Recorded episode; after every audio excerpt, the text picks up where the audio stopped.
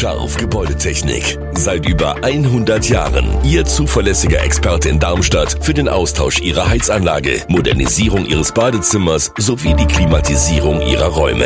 Erwarten Sie mehr von uns, als Sie es gewohnt sind. Scharf Gebäudetechnik.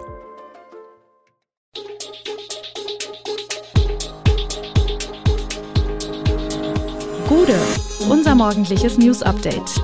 Das Wichtigste aus Südhessen für Sie im Überblick.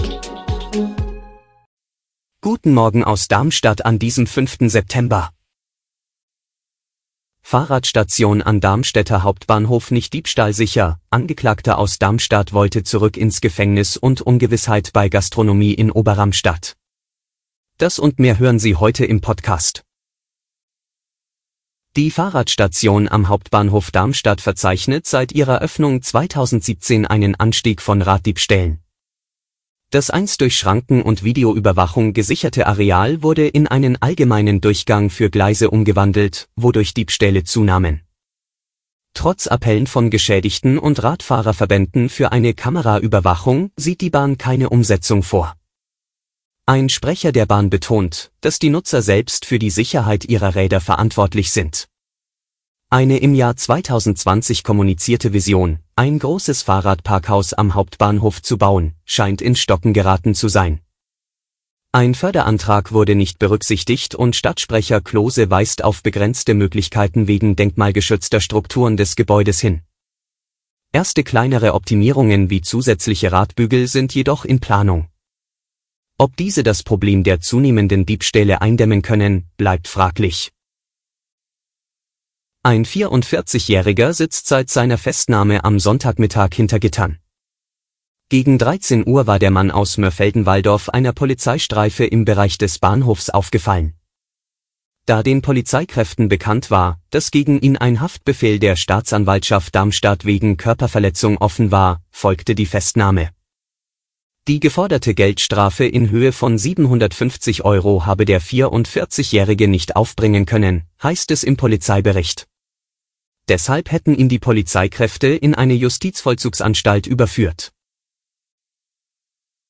Prozessauftakt beim Darmstädter Landgericht. Ein 44-Jähriger hat im Oktober vergangenen Jahres eine Aldi-Filiale in Darmstadt überfallen, um wieder zurück in Haft zu gelangen. Bei dem Überfall verletzte er eine Kassiererin. Der Mann wurde vor der Tat im Jahr 2022 auf Bewährung aus einer Drogentherapie entlassen, da man Drogen bei ihm fand. Doch der Mann wollte sich wieder in Haft nehmen lassen und führte einen geplanten Angriff auf den Supermarkt aus, bei dem er einer Mitarbeiterin ein Messer an den Hals setzte. Die Frau wurde zudem an einem Finger verletzt und stand nach der Tat unter Schock. Zwei Tage nach dem Überfall stellte der damals 43-Jährige sich der Polizei und wies auf einen Artikel im Darmstädter Echo hin, der über den Angriff berichtete. Seitdem sitzt er in Untersuchungshaft. Am Montag sagte die beim Angriff verletzte Kassiererin aus. Der Täter ist seit seinem 14. Lebensjahr drogenabhängig und mehrfach wegen Beschaffungskriminalität vorbestraft. Das Urteil steht noch aus. Was wird aus der Gastronomie in Oberramstadt? Mit dem Darmstädter Hof und dem Hessischen Hof haben unlängst zwei renommierte Gaststätten den Betrieb eingestellt. Ende September wird nun die Gaststätte in der Hammermühle folgen, der Hotelbetrieb zumindest wird weitergeführt. Die Stadt verliert damit wichtige Aushängeschilder, während die gesamte Branche vor Herausforderungen steht. Eigentümer und Verpächter der Hammermühle ist die Stadt Oberramstadt. Die Neuverpachtung soll nun Chefsache sein, sagt Bürgermeister Tobias Silbereis. Ziel ist es, dass in der Hammergasse auch in Zukunft deutsche Küche angeboten wird. Doch was kann die Stadt tun, um für die Gastronomie als Standort attraktiv zu sein? Silbereis will etwa auf Marketingstrategien setzen. Eine Idee sei, den Restaurantbesuch mit Erholungsangeboten und Freizeitmöglichkeiten zu verbinden. Der Austausch mit den Gastronomen bleibt für ihn wichtig, auch um in Zukunft gut in der Stadt essen und trinken zu können. Die hessische SPD setzt im Landtagswahlkampf voll auf das Thema Arbeitskräftemangel. In einem 33 Punkte umfassenden Aktionsplan, auch Fäserplan genannt, hat sie Maßnahmen zusammengefasst, mit denen Hessen als erstes Bundesland den Mangel an Fachkräften konsequent beheben können soll, wie die Landesvorsitzende und Spitzenkandidatin Nancy Faeser bei der Kampagnenvorstellung am Montag erklärt.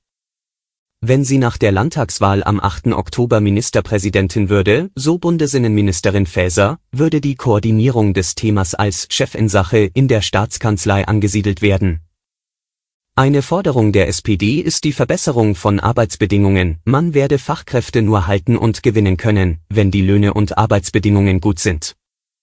Deshalb wolle man die Mitbestimmung und die tarifliche Entlohnung stärken. Zudem würde die SPD sich für einen Rechtsanspruch auf Homeoffice einsetzen und für einen Rechtsanspruch auf Qualifizierung und Weiterbildung im Beruf. Außerdem soll der öffentliche Dienst attraktiver gemacht werden. Alle Infos zu diesen Themen und noch viel mehr finden Sie stets aktuell auf echo-online.de. Gute Südhessen ist eine Produktion der VAM von Allgemeiner Zeitung, Wiesbadener Kurier, Echo Online und Mittelhessen.de. Redaktion und Produktion die NewsmanagerInnen der VAM. Ihr erreicht uns per Mail an audio.vam.de.